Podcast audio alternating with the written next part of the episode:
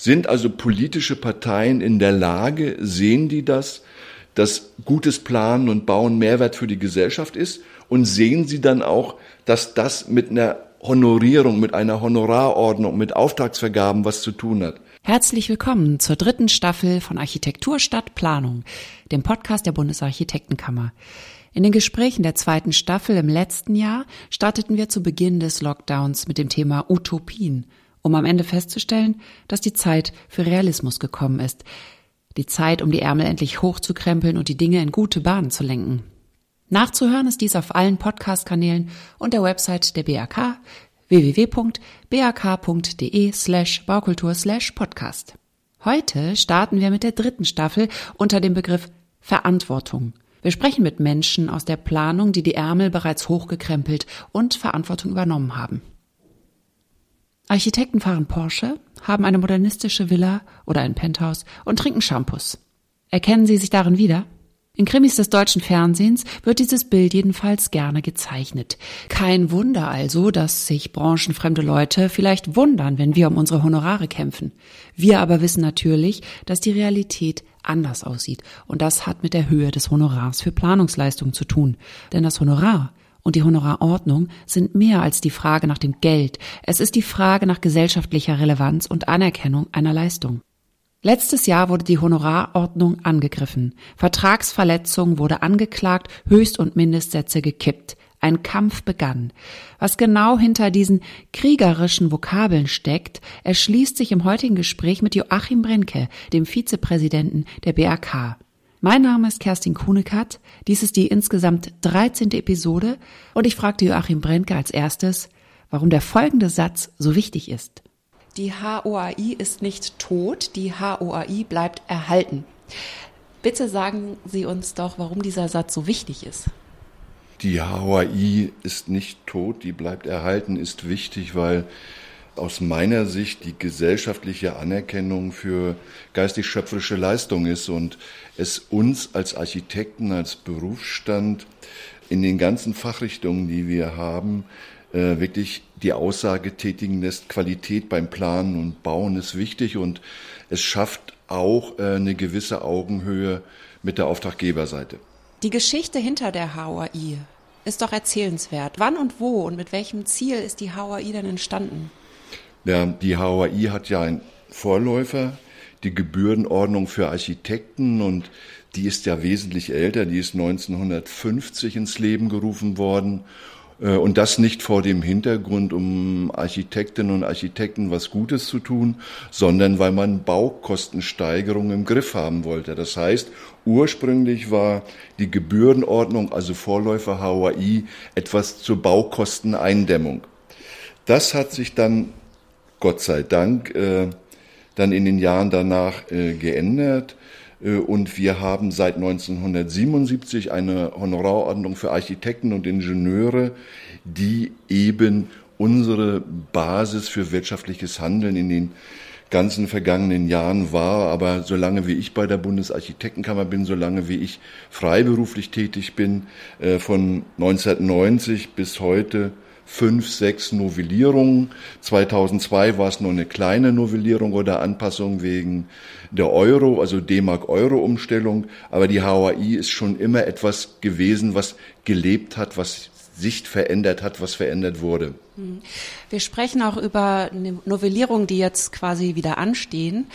Vorher möchte ich aber auf diesen Einschnitt, diesen krassen Einschnitt jetzt eingehen. Was hat der EuGH im Juli 2019 entschieden?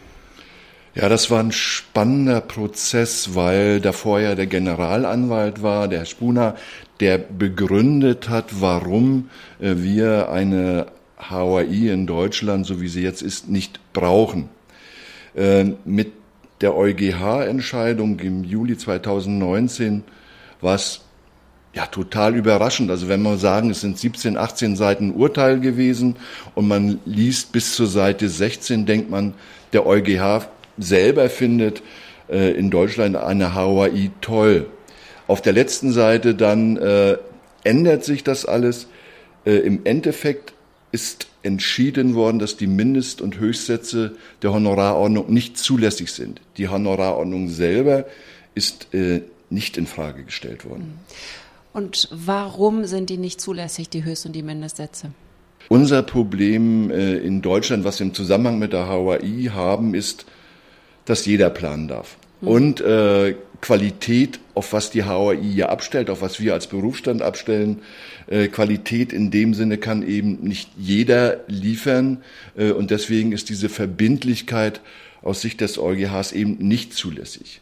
Erstmal wollte ich noch die Frage stellen, warum die HAI überhaupt nach 43 Jahren angegriffen wurde. Naja, das 43 Jahre hört sich gut an, ist aber nicht wirklich so. Also wer äh, im politischen Bereich, auch berufspolitisch äh, in den letzten Jahren unterwegs war, wird sich noch an einen, ich sag mal, Bauminister, weil es einfach ist, einen Bundesbauminister Clement erinnern. Und Herr Clement hat damals versucht, schon aus deutscher Sicht eine Honorarordnung, also HOI, abzuschaffen, was uns aber, uns gemeinsam, Architekten, Architekten, Ingenieuren äh, gelungen ist, hier so stark zu agieren, dass sie geblieben ist. Der EuGH, also die Klage durch die EU-Kommission, äh, bezieht sich ja auf einen ganz anderen Sachverhalt, also auch Vertragsverletzungsverfahren. Es geht um die Dienstleistungsrichtlinie, die eben verbindliche Mindest- und Höchstsätze nicht zulässt. Ich hatte auch mir die Frage notiert, ob es auch andere Berufsgruppen gibt, die das betrifft. Der Blick von Brüssel nach Deutschland und auf unsere Freiberuflichkeit, so wie sie ja in Europa nicht üblich, nicht typisch ist, hat natürlich auch die Honorarordnung oder Gebührenordnung, wie wir sie in Deutschland haben, immer im Blick gehabt. Äh, die äh, Rechtsanwälte mussten hier aus unserer Sicht, sagen wir es mal, Lachs federn lassen. Äh, die Steuerberatervergütungsordnung oder Verordnung war auch so ein Thema, wo die Steuerberater selber gesagt haben, wir geben nach. Also das ist wirklich ein ständiger Prozess, der die Freiberuflichkeit in Deutschland, was die Teil der Honorare und Gebühren betrifft, schon seit vielen, vielen Jahren verfolgt. Betrifft das auch Ärzte zum Beispiel? An der Stelle kenne ich mich nicht wirklich so aus. Ich weiß nur, wenn ich Arztrechnungen sehe, dass äh, das alles geregelt ist bis ins Detail, aber äh, Gesundheit und, und Leben ist natürlich ein so hohes Gut, dass das vielleicht nicht so in den politischen Fokus rückt. Zumal wir ja, und dann muss man auf die Tätigkeit zurück, wir als Berufsstand, so wie die Ingenieure, arbeiten ja nach dem Werksvertragsrecht und das ist also etwas anders als die Dienstleistung, die dann durch zum Beispiel Ärzte erbracht werden. Hat das auch mit der Ausbildung zu tun? Weil der EuGH hat ja die Mindestsätze als rechtswidrig erklärt, weil auch anders ausgebildete Menschen die sonst verlangen können, wenn ich das richtig verstanden habe. Im Prinzip kann man sagen, äh, in Deutschland darf jeder planen. Ähm, selbst also Generalunternehmer dürften das. Also da muss ich nicht in die Liste einer Architektenkammer eingetragen sein. Es gibt natürlich dann den Vorbehalt wie Bauantragsverfahren, wo in den Landesbauordnungen das alles geregelt ist. Aber im Grundsatz ist es so, ja, in Deutschland darf jeder planen, was dann ja auch die Ursache dafür gewesen ist oder die Begründung, dass der EuGH gesagt hat, ihr hängt immer alles an der Qualität auf. Aber wenn es jeder darf, kann es ja nicht so sein, dass die Qualität vom Honorar abhängt, sondern und genau da kommt dann äh, die Ausbildung, die Qualifizierung ins Spiel. Mhm. Das heißt, es ist ein Schutz für den Verbraucher, für den Bauherrn ja, an der Stelle. Mhm. Genauso und die äh, Bauherrenverbände, Verbraucherschutzverbände haben uns ja in dem, also uns jetzt als Berufsstand, aber uns als auch äh, Bundesliga Deutschland äh, in dem Verfahren, in dem Vertragsverletzungsverfahren ja stark unterstützt weil gerade, und das ist ja auch das, äh, was uns sehr gefreut hat, also uns als Bundesarchitektenkammer, uns als Berufsstand, dass äh, gerade die Verbraucher, die Bauherren gesagt haben, äh, für uns in Deutschland ist eine Honorarordnung auch mit verbindlichen Sätzen wichtig, weil sie uns vor Missbrauch, vor Schlechtplanung schützt. Ja, das ist ein wichtiger Punkt, die Bauherrenseite, die eben unterstützend ist und genau so dem nicht entspricht, dass sie sparen will, sondern dass sie auch Qualität möchte. Ja, auf jeden Fall. Was heißt denn diese ganze Entscheidung jetzt aktuell für die Planerinnen und Planer, die sich seit dem 1.1. dieses Jahres jetzt neu orientieren müssen? Was heißt das, was, das, was ihre Honorierung angeht?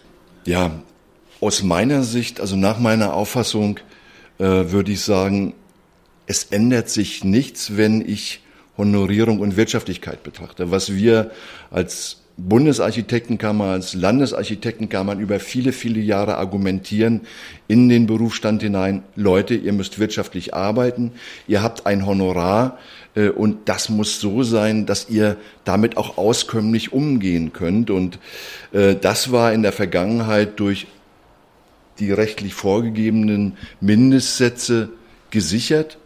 Das ist jetzt nicht so.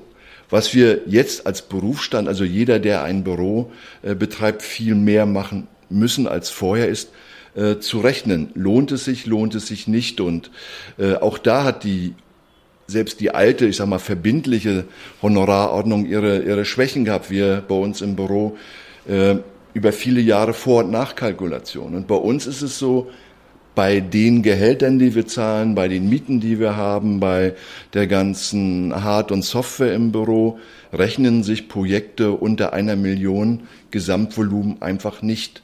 Da hilft uns auch keine Honorarordnung. Deswegen ist wirklich der Aufruf an die Kolleginnen und Kollegen, äh, erfasst Stunden, kalkuliert vor, kalkuliert nach, äh, damit Wirtschaftlichkeit funktioniert. Und diese Situation ist in wirtschaftlicher Sicht, natürlich nicht in gesellschaftlicher Anerkennungssicht, von der 213er HOI zur 221er äh, HOI aus meiner Sicht unverändert geblieben.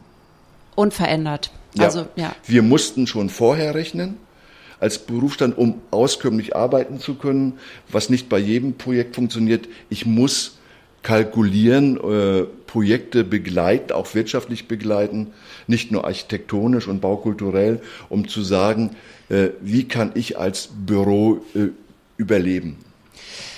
Da muss ich ja mal sagen, ich war neulich bei der Tagesschau.de Seite und habe mal geschaut, damals, als darüber berichtet wurde, dass die HOI fälschlicherweise hieß es abgeschafft wurde, so ungefähr war der Wortlaut. Und ich habe mir mal die Kommentare darunter angeschaut und teilweise waren die sehr aggressiv, fand ich, äh, gegenüber Architektinnen und Architekten, ähm, dass sie eh zu viel verdienen oder so. Das ist ja komplett dem, was sie sagen und was auch der Realität der Architektinnen und Architekten entspricht, widerspricht. Und ich habe mich darüber sehr gewundert, also weil ich ja nun selber auch als Architektin gearbeitet habe und ähm, das will ich jetzt auch gar nicht unbedingt mit einer Frage verknüpfen. Ich wollte es nur mal einbringen, dass ich mir denke, woher kommt dieser Ruf? Ne? Also ja, das, der kommt genau äh, von diesen Fernsehsendern oder Mediendarstellungen, äh, wenn man dann einen Krimi guckt oder eine Komödie oder was auch immer. Architekten, Architektinnen fahren Porsche, haben wirklich super geile Wohnungen und trinken Shampoos. Das ist ja so das Bild, was kommuniziert wird. Man sieht ja äh, ganz selten Architekten, denen es wirtschaftlich nicht gut geht. Also da ist schon ein, ein gesellschaftliches Bild geprägt worden, was schon lange nichts damit zu tun hat. Und es gibt sicherlich auch andere Berufsstände, wo es Menschen gibt, die Porsche oder was auch immer fahren, aber die Masse der Kolleginnen und Kollegen muss täglich hart für das arbeiten, damit am Ende eine gute Architektur nicht nur übrig bleibt, sondern wirklich kreiert wird und man trotzdem davon leben kann. Und das ist ja auch dieser Anspruch, den wir als Berufsstand haben, haben müssen mit dem, was wir machen. Das ist Voraussetzung für gesellschaftliche Anerkennung, müssen wir versuchen, diese Welt mit jedem Bauvorhaben etwas besser zu machen. Mhm. Genau, und wir brauchen natürlich die politischen Voraussetzungen, dass die erfüllt sind, woran die Bundesarchitektenkammer ja auch arbeitet. Dazu kommen wir auch noch mal gleich. Ich wollte mal noch zum, zu den Vokabeln kommen, sag ich mal, und zur Gegenwart. Wir haben ja auch ein bisschen ähm, in die Vergangenheit geschaut, was die HOI angeht. Und wenn wir jetzt mal die bindenden Höchst- und Mindestwerte betrachten, dann heißen die jetzt Orientierungswerte. Also nicht mehr bindend, sondern als Orientierung gedacht. Was genau heißt das und welche Folgen hat das? Welche neuen Anforderungen kommen auf die Architektinnen und Architekten zu? Orientierungswerte heißt ja Orientierung. Und wir sind sehr froh, dass wir das in dem ganzen Prozedere der letzten Jahre ja eigentlich die letzten zwei, drei Jahre geschafft haben, dass es diese Orientierungswerte überhaupt gibt. Was man auch wissen muss, was man immer auch im Hinterkopf haben muss, äh, es war ja überhaupt nicht klar, ob überhaupt eine HAI bestehen bleibt. Und wenn der Gesetzgeber sich dazu bekennt und sagt, diese Tabellenwerte, die ja genau die sind der 2013er HAI, sind eine Orientierung, die ich als Gesetzgeber sehe, dann ist das natürlich eine gute Ausgangsbasis, um mit Bauherren und dann auf meiner Sicht auch auf Augenhöhe zu argumentieren. Und wenn ich dann parallel dazu auch noch über Stundensatzkalkulationen belegen kann, dass diese äh, Orientierungswerte angemessen sind, dann haben wir da eine, eine gute Ausgangsbasis. Wie gefährdet sind denn junge Büros, unter die Mindestsätze zu gehen, weil man so aus Mangel, aus Erfahrung Angst hat, dann ähm, Auftrag eventuell nicht zu bekommen oder auch vielleicht denkt, es ist besser, drunter zu gehen, damit man diese Erfahrung sammelt. Büros haben ja oft das Problem, die können keine Referenzen vorweisen, kriegen dann andere Aufträge nicht. Besteht da eine Gefahr? Ja, die Gefahr für junge Büros bestand aber schon immer.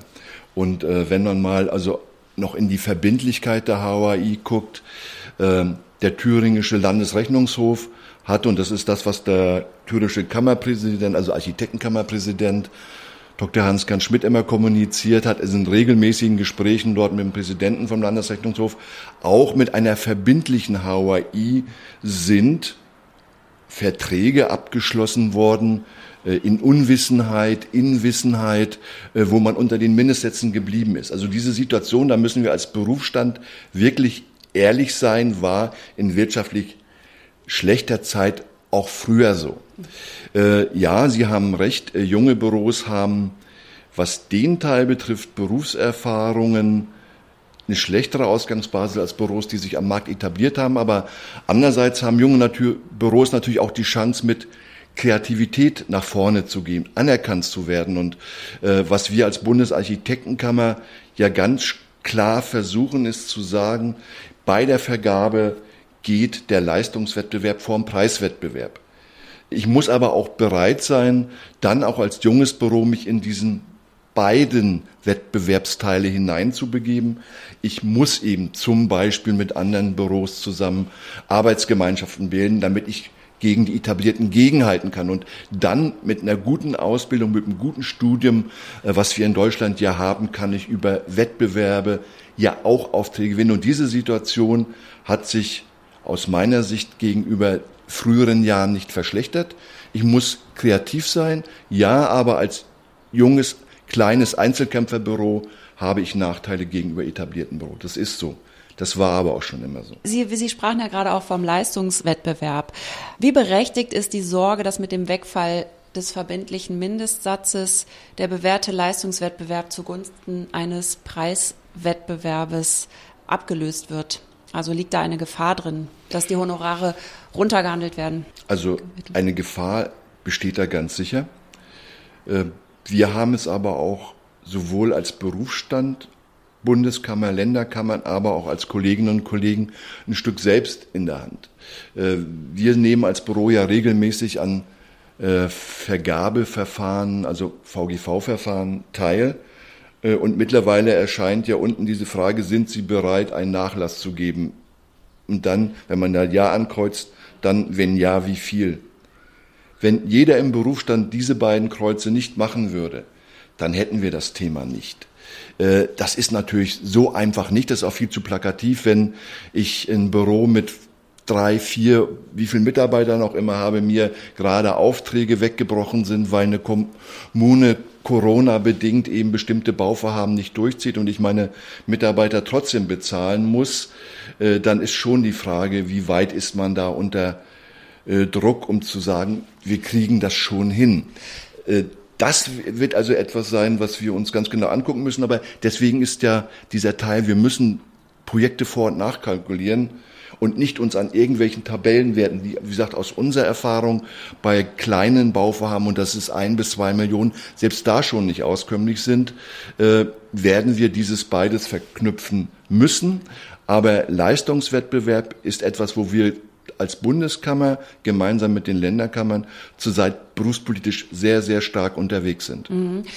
Ja, also ich wusste nichts von diesen beiden Kästchen und das sind öffentliche Vergabeverfahren, sagen Sie, ja? Ja, sicher, es ist, ist Rechtslage. Äh, und äh, diese Rechtslage heißt da, äh, es steht in dem Begleitgesetz zur HAI, steht zwar das Wort Angemessenheit, aber es ist ja ein Unterschied, ob ich ein Büro in Mecklenburg-Vorpommern in Neustrelitz habe oder in München, weil die Kosten eines Büros in München sicherlich andere sind als die eines Büros in Neustrelitz. Ja. So, also wir dürfen nicht in einen ruinösen Preiswettbewerb, aber äh, der Auftraggeber kann natürlich schon entscheiden, wenn äh, ein Büro sagt, ich kriege das zu dem Geld hin, äh, kann dann sagen, na gut, dann will ich mal sparen. Und dieses Ich will dann mal sparen sehe ich nicht mal so sehr auf Bundes- oder auf Landesebene. Die Kommunen, wo die Gewerbeeinnahmen wegbrechen, wo die Freiberufler alle weg sind, die ihre Haushalte nicht mehr in den Griff bekommen, äh, die werden die Ersten sein und sind das, was äh, so bei uns in der BRK ankommt, passiert das schon, sind die, die versuchen, Honorare zu drücken. Was äh, wird die BRK unternehmen, um diese Kästchen, sag ich mal, loszuwerden? Diese Kästchen werden wir nie wegbekommen, äh, weil sie rechtlich zulässig sind. Was wir als Berufsstand insgesamt eben Bundeskammer, Länderarchitektenkammer, aber auch Kolleginnen und Kollegen machen müssen, ist einmal die Argumentation und Werbung in den Berufsstand selber hinein ich mache keine Kreuzchen. Wie gesagt, diese existenzielle Notlage hatte ich angesprochen und das andere ist, dass wir äh, mit dem Bundesbau, also mit dem Bundesministerium, dass wir mit den Landesministerien reden und sagen, Leute, wir brauchen ein System der Auftragsvergabe, wo sicher ist, dass Leistungswettbewerb vor Preiswettbewerb geht und das ist äh, mit dem, was wir an Vergabesystemen haben in Deutschland möglich. Das ist jetzt schon möglich und das müssen wir mit Leben erfüllen, das müssen wir mit Beispielen erfüllen. Also der Aufruf ist, Aufruf ist an die Kolleginnen und Kollegen, bitte kein Kreuz da unten machen. Und wir sind berufspolitisch unterwegs und sagen, lieber Bundesbau, liebe Landesbauten, äh, schafft Referenzvergaben, woran sich dann zum Beispiel auch Kommunen orientieren können. Für mich ist äh, das Thema der privaten Bauherren in der aktuellen Wirtschaftslage nicht wirklich ein Problem. Wenn wir äh, Aufträge bekommen, äh, Verträge abschließen, dann ist äh, je nach Punktliste in der HOI selbstverständlich auch ein Vier-Mittelsatz drin.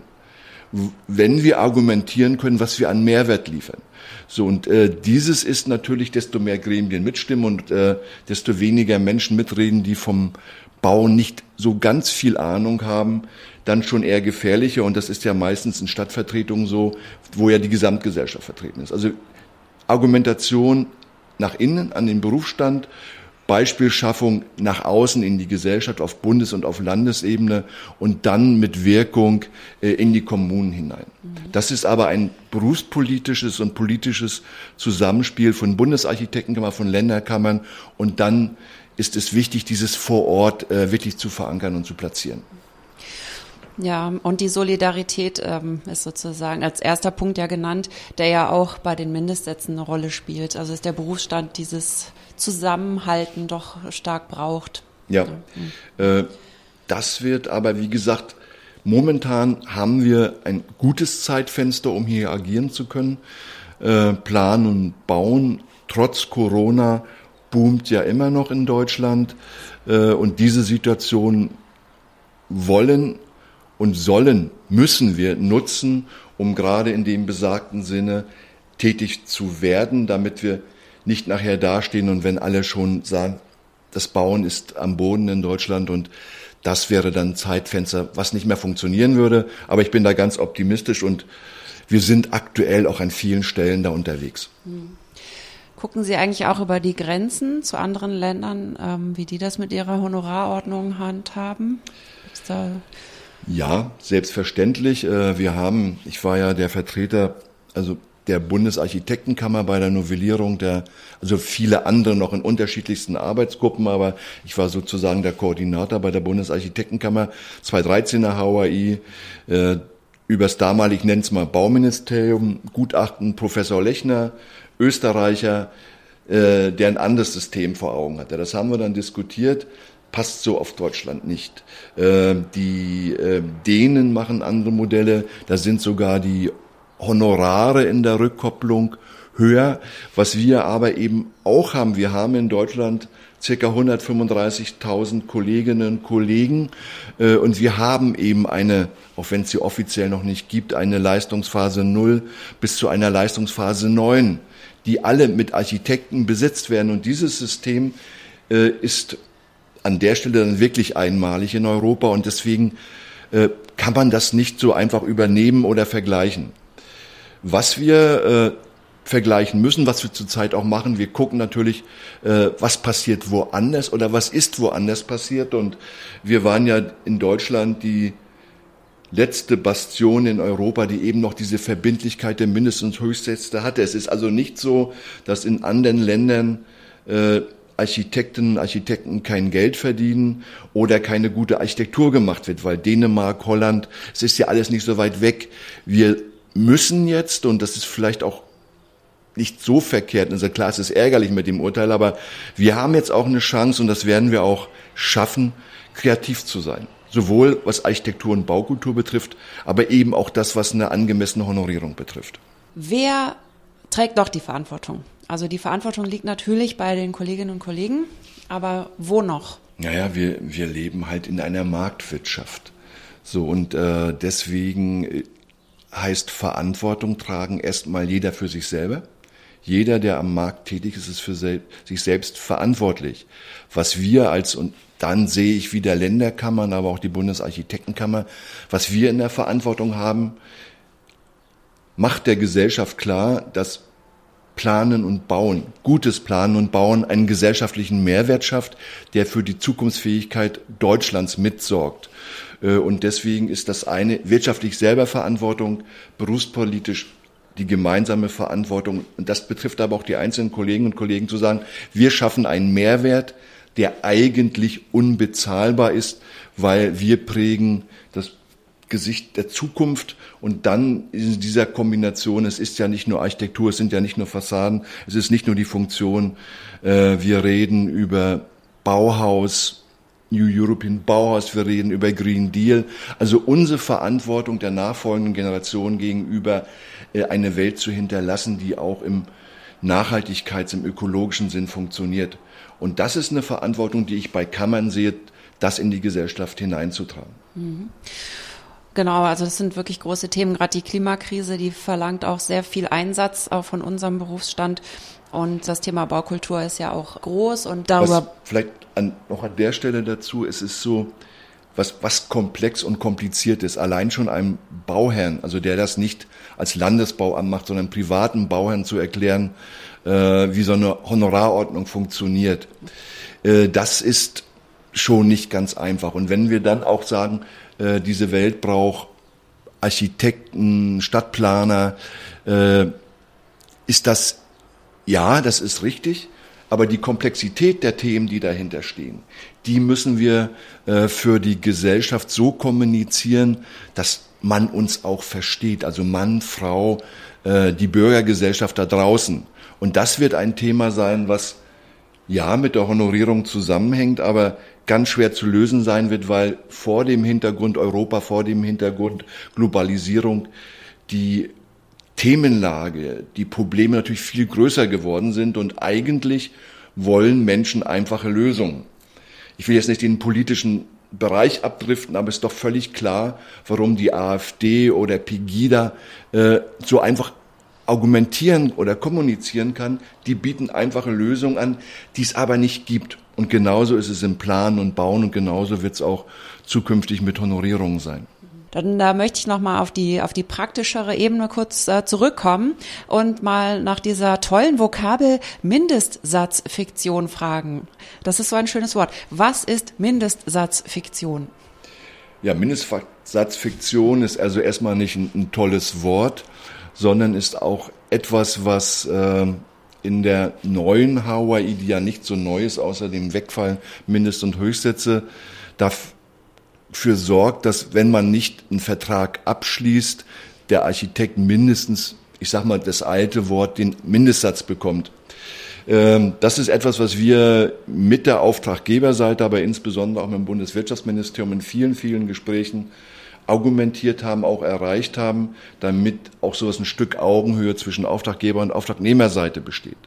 Was man aber neben dieser Mindestsatzfiktion auch sehen muss, ist, wir sind im Gegenzug bei Vertragsabschluss, vor Vertragsabschluss äh, als Berufsstand dazu verpflichtet, die Bauherrenseite darauf hinzuweisen, dass auch niedrigere Sätze als der Mindestsatz zulässig sind. Also das muss man schon beides äh, Jetzt, kommen. seit dem Urteil. Ne? Seit ja. dem Urteil ist das so. Früher ging es ja nicht, da ging es nicht unter den Mindestsatz. Mhm. Äh, aber ich muss ja sowieso das, was ich als Architekt mache, was ich an Leistungsanbiete, ja auch argumentieren. Und ich kann das, wenn ich betriebswirtschaftlich kalkuliere, auch mit Zeitaufwänden hintersetzen. Und deswegen äh, ist es aus meiner Sicht ja ein Stück ärgerlich. Es ist mehr Aufwand, aber es wird auch dafür sorgen, dass wir dem Bauherrn gegenüber viel besser argumentieren können, weil wir es auch müssen jetzt. Ja, und da gibt's ja noch das andere Thema, die Honorarvereinbarungen, die nicht mehr bei Auftragsverteilung getroffen werden müssen und jederzeit veränderbar sind. Das klingt für mich auch so, als könnte da auch der Teufel im Detail stecken. Oder was bedeutet das, dass im laufenden Prozess noch, noch, mal neu verhandelt werden kann um Honorare? Kann da dem, der Architekt auf einmal einer Diskussion ausgesetzt sein, dass die Honorare gedrückt werden sollen? Nein, das, das sicherlich nicht. Darum geht's an der Stelle auch gar nicht. Also aus der Zeit der Verbindlichkeit eine eigene Büroerfahrung, die sehr misslich ist äh, Umbau, äh, Sanierung eines Bürgerhauses, Einordnung einer Apotheke, darüber Wohnungen, äh, Bauherren aus Kiel, die nach Schwerin gekommen sind. Äh, wir schließen mündlich einen Vertrag ab mit der Aufforderung an mich, den Vertrag dann hinterher zu schicken. Und da steht drinne Honorarzone 3, Mittelsatz plus 30 Prozent Umbauzuschlag. Der Vertrag ist nie zurückgeschickt worden, die mündliche Abrede stand, was ich damals nicht wusste, weil man sich um ja, in der wilden Wendezeit ja um solche Sachen gar nicht so wirklich gekümmert hat und man auch wusste, so ein Handschlag ist was wert. Wir haben es eben damals bei Auftragserteilung und bei Planungsbeginn hatten wir es nicht schriftlich. Und damit hat der Bauherr dann zum Schluss vor Gericht von uns Geld zurückgeklagt, auf den Mindestsatz zurück.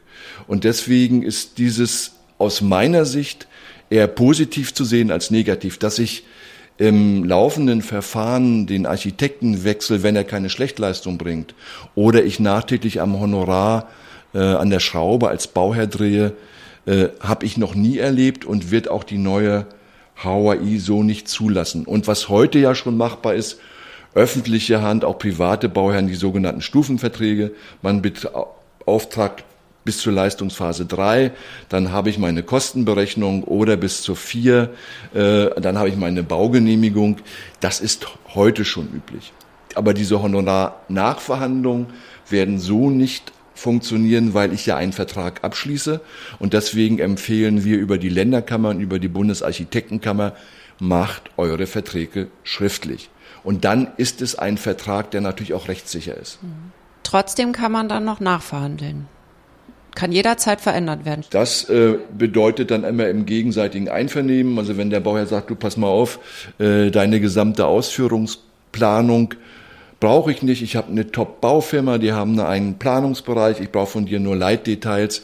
Dann ist das ja in dem Sinne nachverhandeln. Aber äh, dieses funktioniert nur unter gegenseitigem Einvernehmen. Mhm. Da klar kann ein Bauherr, wenn er ein böser Bauherr ist, was es ja nicht so oft gibt, kann natürlich auch jederzeit einen Vertrag kündigen oder das Honorar nicht zahlen. Hier ist es aber auch wichtig, dass wir uns als Kolleginnen und Kollegen eben auch mit dem Rechtsbereich beschäftigen. Und mit der Wirtschaftlichkeit habe ich schon mehrfach angesprochen. Wir werden also viel mehr in der Verantwortung stehen, es auch machen müssen, uns mit dem was ist ein Planungsvertrag für mich als Architekt, was muss da drinne stehen, was muss da nicht drinne stehen äh, und wo verdiene ich Geld wirtschaftlich, wo nicht. Damit müssen wir uns ja jetzt mehr auseinandersetzen. Man darf das Wort aber Musterverträge ja nicht benutzen, aber es gibt eben auch bei den Länderkammern Verträge, die Kolleginnen und Kollegen benutzen können, die dann auch rechtssicher sind. Also da sind schon Länderarchitektenkammern gemeinsam mit der Bundeskammer, das wird ja über einen Rechtsausschuss, über eine Arbeitsgruppe des Rechtsausschusses äh, erstellt. Auch da haben wir ein Handgaben.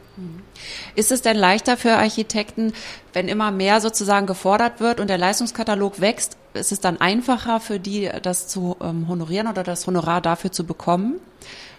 Weil manchmal wächst die Aufgabe ja ein bisschen, ne? dass der Bauherr dann Änderungen möchte und das ist alles mehr Arbeit, aber man hat im Endeffekt ja ein Honorar vorher vereinbart. Jetzt kann man vielleicht im Nachhinein leichter sagen, wenn du die und die Änderung möchtest, dann brauche ich auch Honorar dafür, weil es mehr Arbeit ist.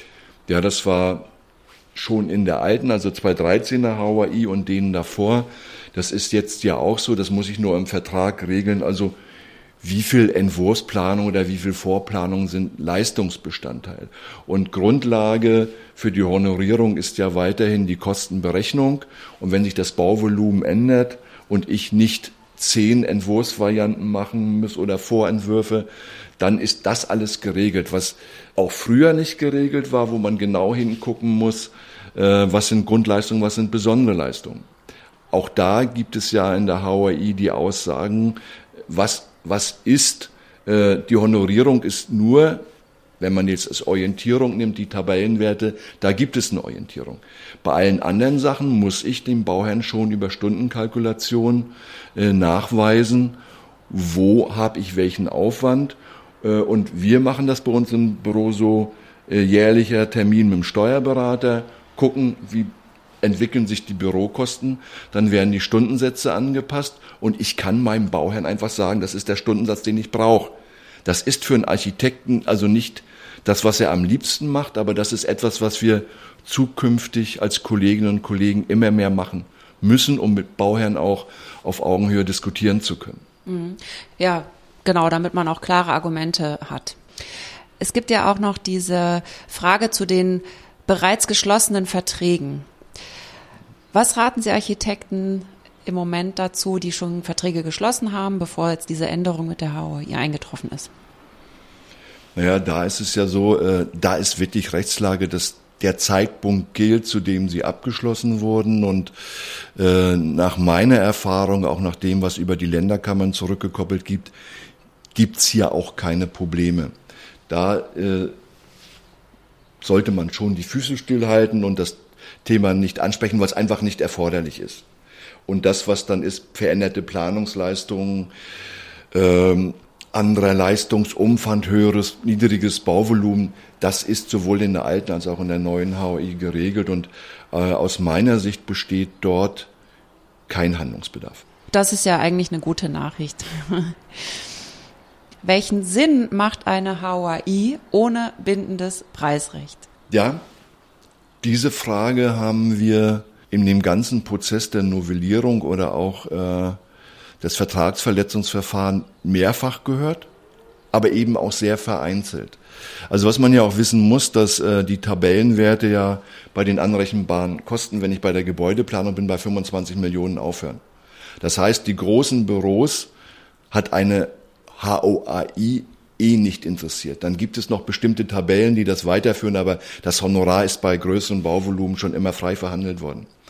Äh, für mich ist die HOAI eben wichtig, weil es eine Aussage des Gesetzgebers, des Staates ist zu sagen, Honorare müssen angemessen honoriert werden. Dass der EuGH jetzt sagt, die Mindest- und Höchstsätze eben nicht mehr. Es ist eine EuGH-Entscheidung.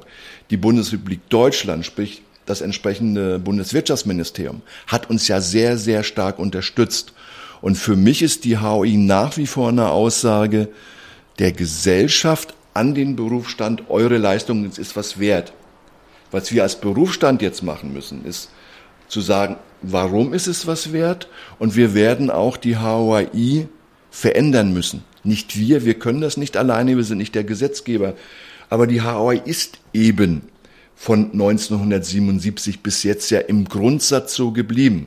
Es ist einiges fortgeschrieben, verändert worden, aber Thema Digitalisierung gab es damals nicht. Die Zusammenarbeit Architekten, Ingenieure, also TGA-Planung, Gebäudeplanung, ähm, hat sich eben verändert. Die Schnittstellen sind andere geworden und vor dem Hintergrund muss auch das weiterentwickelt werden, aber auch eben unter dem Aspekt, dass wir schaffen müssen, dass die Gesellschaft sagt, Planungsleistung ist etwas wert. Welche Rolle spielen dann Ausschreibungen beim Umgang mit der neuen Freiheit bei der Honorierung? Schwierige Frage, schwieriges Thema. Also Ausschreibungen haben ja zwei Ebenen. Einmal unter dem Schwellenwert, einmal über dem Schwellenwert. Zusatzinfo. Der EU-Schwellenwert liegt bei 210.000 Euro. Das heißt, die europäischen Vergaberichtlinien greifen erst ab einem Honorarwert von 210.000 Euro. Wenn der Honorarwert kleiner ist, gelten die Vergaberichtlinien nicht. Hier greift genau das Thema, was wir schon mal zwischendurch besprochen haben, Leistungswettbewerb. Es ist so, dass der Leistungswettbewerb vor dem Preiswettbewerb gelten soll. Und was das Thema ist, wo ist die Grenze, wo das kippt? Ist also, wenn ich sage, das Honorar ist in der Vergabe 10% wert, oder ist das Honorar 50% wert und ist gleichwertig mit der Leistung, man wiegt das ab. Ähm, das handelt jeder zurzeit anders, je nachdem, welche Vergabestelle das macht. Und das wird auch ein Punkt einer Bundesarchitektenkammer in Zusammenarbeit mit den Länderkammern sein, zu sagen, was ist denn so ein Ansatz, wo wir sagen, ja, das ist noch so ein Wert vom, vom Preis, wo wir sagen, der Leistungswettbewerb überwiegt. Das müssen wir selber erstmal inhaltlich darstellen, sowohl juristisch als auch betriebswirtschaftlich, dann natürlich auch immer unter dem Aspekt von Architektur und Baukultur. Das müssen wir eben, und das wird eine ganz, ganz intensive Aufgabe von Kammern in den nächsten Wochen und Monaten sein, an die Auftraggeberseite heranzutragen. Da sind wir dabei, da arbeiten wir zurzeit dran. Wenn wir ein Ergebnis schon hätten, dann würde ich jetzt sagen, es sieht so und so aus, aber dafür ist die Materie viel zu komplex. Da sind wir noch nicht so weit, aber ich gehe davon aus, dass wir da bis zum Ende diesen Jahres ein ganz, ganz großes Stück weiter sind und da auch auf Augenhöhe mit dem Gesetzgeber, mit der Auftraggeberseite diskutieren können. Ich wollte gerade sagen, noch nicht so weit sein ist gut. Ich meine, die Regelungen sind ja auch erst jetzt seit letztem Monat äh, gültig, die neuen. Ne? So schnell kann man ja. Ja, aber wir haben eben auch enge Zeitfenster. Das ja. eine ist äh, Verbändegespräch, also Kammern, Verbände treffen sich, alle im planen Bauenbereich sitzen zusammen. Äh, und die, der eine oder andere Verband hat ja auch eine Rechtsberatung. Äh, und wenn dann Juristen, die für Architekten unterwegs sind, sagen, ja, also wir gehen mal davon aus, dass es mit der HOI kurz lang sowieso vorbei ist, weil, in Klammern, weil ihr euch nicht dran haltet äh, und jeder so sein eigenes Ding eher machen wird, dann ist das natürlich ein Problem. Das ist also dieses aus dem Berufsstand heraus Handeln. Und das andere ist das Zeitfenster, was wir haben mit den nächsten Bundestagswahlen. Äh, es wird im Herbst hoffentlich ja eine neue Bundesregierung geben und die werden dann, also nach der Wahl wird es ja Koalitionsverhandlungen geben. Und dann ist da die Frage, was ist welcher Partei was wert? Was steht also in einem Koalitionsvertrag? Und äh, wir hatten ja vorhin kurz der Mehrwert von Planen und Bauen. Sind also politische Parteien in der Lage, sehen die das, dass gutes Planen und Bauen Mehrwert für die Gesellschaft ist? Und sehen sie dann auch, dass das mit einer Honorierung, mit einer Honorarordnung, mit Auftragsvergaben was zu tun hat? Und deswegen ist dieses Zeitfenster, und wir haben jetzt ja schon wieder ähm, ja, fast Ende Februar, ist dieses Zeitfenster sehr eng. Das ist uns aber sehr, sehr bewusst. Und hier sind wir sowohl im politischen als auch im berufspolitischen Bereich sehr intensiv unterwegs. Mhm. Ja, das war letztes Jahr schon ein wahnsinnig intensives Jahr, was diesen Kampf, sage ich mal, anging. Und dieses Jahr geht's weiter durch diesen Termin der Bundestagswahl. Jetzt sind Sie schon äh, vorgeprescht inhaltlich. Das macht aber nichts. Sie haben jetzt schon einen Ausblick gegeben und ich würde gerne noch mit Ihnen über die HOAI-Novelle sprechen, was so schön ähm, poetisch fast klingt, also die Novellierung. Und ab Herbst, wenn die neue Bundesregierung steht, wird die Novellierung der HOAI in den Fokus der Kammern rücken. Was ich natürlich äh, völlig falsch formuliert habe, wenn ich es eben gehört habe, ist es jetzt schon voll im Fokus. Welche Novellierung, Anpassung wollen wir als Kammern? Das ist etwas, was wir im nächsten halben Jahr erarbeiten müssen. Und dann sind es ja nicht nur die Kammern, äh, sondern da gehört die Bundesingenieurkammer mit dazu, da gehört ja der AHO mit dazu. Wir müssen jetzt gucken, und auch da arbeiten wir schon dran, äh, was sind die Eckpunkte einer neuen Honorarordnung. Äh, wir haben ja eine veränderte Planungskultur. Wir haben, wir reden über BIM. Wir reden über andere Schnittstellen. Wir haben unsere ganzen Fachrichtungen, dann haben wir auch die ganzen Ingenieurfachrichtungen und äh, die Ausführung des Planens hat sich schon geändert. Die Eckpunkte, die wir sehen, äh, die wir haben wollen in der Novellierung, äh, die müssen wir formulieren. Und was wir auch immer ganz, ganz stark kommunizieren müssen, Es liegt nicht an uns, eine Novelle zu machen. Wir können uns wünschen, was wir wollen. Wenn der Gesetzgeber das nicht will, dann ist es alles vergebene Liebesmühe. Deswegen jetzt im politischen Raum argumentieren und kommunizieren und gleichzeitig fachlich argumentieren und kommunizieren. Und da ist es dann einmal über die HOI Taskforce, die wir ja bei uns in der Bundesarchitektenkammer haben, die ich ja seit Vertragsverletzungsverfahren auch leiten darf, äh, die ja auch dann den ganzen Prozess bis zur jetzigen Novelle begleitet hat. Äh, Beschluss Bundesarchitektenkammer Vorstand, die Taskforce bleibt bestehen, äh, begleitet die Novellierung weiter und das sowohl im politischen als auch im inhaltlichen Bereich. Denn es ist ein riesengroßes Paket, was wir da zu bewegen haben und es wird uns nur gelingen, wenn Architekten und Ingenieure das gemeinsam machen. Darf ich Ihnen da noch ein paar Fragen zu einigen Punkten stellen? Die Aktualisierung der Leistungsbilder. Was steht dahinter oder was steckt dahinter? Die Aktualisierung der Leistungsbilder hat etwas mit diesem veränderten Plan zu tun. Äh, das, was wir früher mit einem dicken Stift in der Leistungsphase 2, also in der Vorplanung gemacht haben, gibt es ja eigentlich so nicht mehr. Wir arbeiten alle am Rechner, einige schon direkt im BIM-Modell. Das heißt, es haben sich Leistungen verschoben in andere vorgelagerte Planungsphasen äh, und dann stimmt das Honorar so nicht mehr. Äh, dann ist, hat sich das Planen zwischen Gebäudeplanung und TGA-Planung, also technische Gebäudeausrüstung, auch wieder ein Stück verschoben. Das muss also angepasst, muss justiert werden. Das ist also dieses Veränderung der Leistungsbilder. Wie gesagt, die jetzigen Leistungsbilder ursprünglich Professor Fahr 1977. Das funktioniert, wenn ich noch traditionell plane, äh, aber immer weniger. Und deswegen ist das ein Muss, äh, dieses intensiv anzugehen und vermutlich auch tiefgreifender zu verändern. Und worauf kommt es bei einer Überprüfung der Honorarwerte an? Ja, die Überprüfung der Honorarwerte hat ganz einfach was mit den Aufwendungen, die ich als Büro habe, zu tun.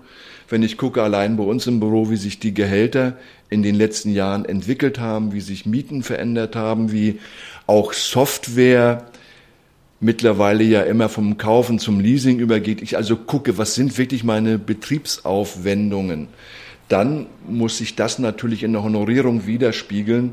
Das funktioniert bei größeren Gebäudewerten, äh, also bei größerem Planungs- und Bauvolumen immer noch. Wie gesagt, bei uns im Büro, alles, was unter einer Million ist, verdienen wir kein Geld. So, und deswegen muss, müssen auch hier Verschiebungen sein. Äh, es ist ja auch wichtig, dass über den Gesetzgeber die Novellierung läuft. In der 213er HOI war es so, da ist äh, der Teil der Leistungsbilder, des Umfanges, was ist mit Gebäudesanierung, also Plan und Bauen im Bestand, das ist damals, ich sag's mal, im Bauministerium über Gutachten begleitet worden und der Teil der Honorierung des Honorarvolumens ist dann im Bundeswirtschaftsministerium gemacht worden. Äh, zumal das Bundeswirtschaftsministerium auch das federführende Ministerium ist. Ein Wunsch der Bundeskammer, aber aller Planer ist ja auch zu sagen, macht das doch bitte alles ins Bauministerium. Da arbeiten wir mit unseren Wahlprüfsteinen ja gerade dran. Und die Dynamisierung der Honorartafeln. Was heißt das? Ja, Dynamisierung der Honorartafeln betrifft die Flächenplanungsleistung, Bebauungspläne, also alles, was Landschaftsplaner, Stadtplaner machen, ist etwas, was äh, nicht wie bei der Gebäudeplanung an irgendwelche Baukosten gebunden ist. Also ein Hektar bleibt einfach ein Hektar und da habe ich 2013 genauso viel Honorar bekommen wie heute. So, und äh, in der Gebäudeplanung ist es so, über den Baukostenindex steigt ja das Bauvolumen, selbst wenn ich das gleiche plane und baue. Es wird einfach teurer. Damit steigen die Honorare.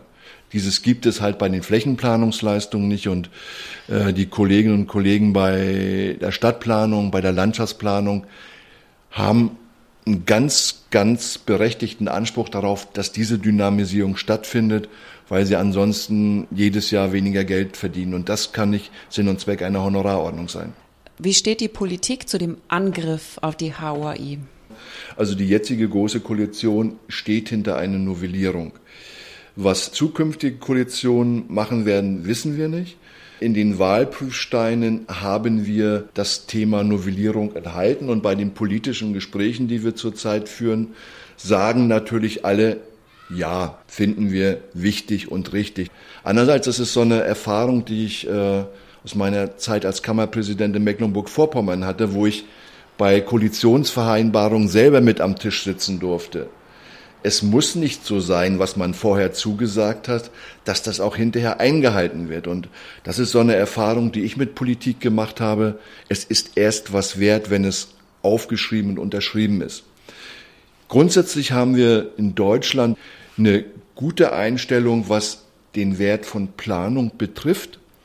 Äh, ob es zukünftig so bleibt, wird an uns selber als Berufsstand liegen, wird daran liegen, wie wir es kommunizieren und wird an ganz vielen anderen gesellschaftlichen Bedingungen liegen. Was haben kommunale Haushalte nach Corona irgendwann noch übrig? Wo liegen die Probleme der Menschen? Also das ist eine Entwicklung, die wir so nicht voraussehen können, aber die jetzigen aktuellen Erfahrungen sind, wir haben keine offenen Tore, die wir reinrennen, aber man hört uns zu und wir sind da ganz optimistisch, dass wir da auch was bewegen können. Mir kommt es sehr vor, als würde der Trend ein wenig auch in die Richtung gehen, dass man darüber nachdenkt, dass äh, billig und schnell bauen keine Lösung ist. Dass man das eine Zeit lang gemacht hat und merkt, auf Dauer ist es für die Städte im Endeffekt nicht gut. Das ist ganz sicher so. Die äh, Frage, also da, wo sich auch Spreu dann von Weizen trennen wird, ist, sind wir als Gesellschaft bereit für mehr Nachhaltigkeit, für mehr Ökologie, für mehr Baukultur auch mehr zu zahlen. Äh, und das wird nur mit einer gemeinsamen Willensbildung gehen. Die Grundeinstellung merkt man ja, also es gibt ja gesellschaftliche Diskussionen und nicht umsonst würde European Bauhaus oder Green Deal diskutiert werden. Also das gesellschaftliche Umfeld ist auch der, der Druck, den man spürt, der ist da äh, und wir müssen diesen Druck halt positiv weiterentwickeln, umsetzen und der Gesellschaft klar machen, das geht nicht ohne Landschaftsplanung, Stadtplanung, Gebäudeplanung, Innenarchitektur und dann noch immer mit einer guten Technik, also mit den Ingenieuren zusammen. Ja, vielen Dank, Herr Brenke, für die Ausführungen. Sehr gerne.